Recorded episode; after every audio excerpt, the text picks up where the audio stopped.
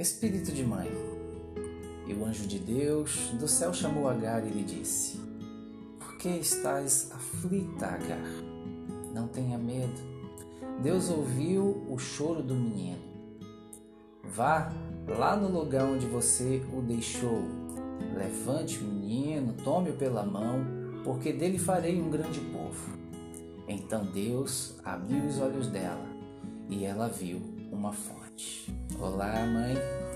Hoje eu vim aqui te entregar minha singela homenagem pastoral a você, que é mãe e que certamente está vivendo um misto de muitas emoções. Afinal, diferente de muitos outros dias das mães, onde era menor a dificuldade de aninhar os meninos e as meninas em casa ao redor da mesa, hoje, para muitas mães, isso não será possível. E aproveito para lamentar por muitas delas que neste dia vão chorar a perda de suas eternas crianças. E talvez por esse sentimento, por essa dor, me veio a palavra do Senhor, que conta o sofrimento da mãe do jovem Ismael, a escrava Agar. Sim, e chamo ele de jovem Ismael porque, fazendo algumas contas, não é difícil perceber que ele tinha em torno de uns 17 anos no momento em que estava abandonado no deserto. Quero me ater ao coração de sua mãe, Agar, uma escrava egípcia que não teve a escolha de ser ou não mãe, mas ainda assim não se negou ao amor, ao cuidado e à proteção de Ismael. Até a chegada do filho legítimo de Sara e Abraão. Daí para frente, teve que enfrentar, além da inveja, a hostilidade de Sara, ao ponto de obrigar a Abraão a expulsá-la juntamente com o seu filho, levando consigo apenas um cantil de água, um saco de pães e a promessa de que Deus cuidaria deles no deserto afora.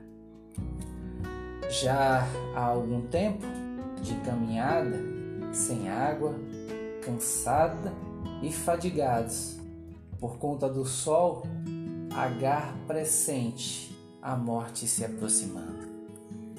Não sabemos ao certo se é dela ou a do rapaz. Quero presumir que é sua própria morte.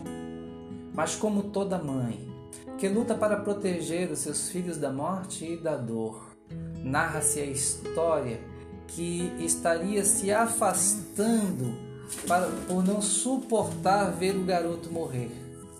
Empurrando-o sobre a sombra, começa a afastar-se, sabendo que certamente sua própria vida se esvaía, então pouparia o menino, o rapaz, da dor de assistir ao horrendo episódio. O rapaz, percebendo a manobra de sua mãe, urra, berra em desespero. Então Deus ouve o choro e não se aguenta da dor de uma mãe incapacitada de dar a vida ao seu filho. Manda um anjo imediatamente a falar com Agar. Levante-se, mãe. Pegue seu filho pelo braço.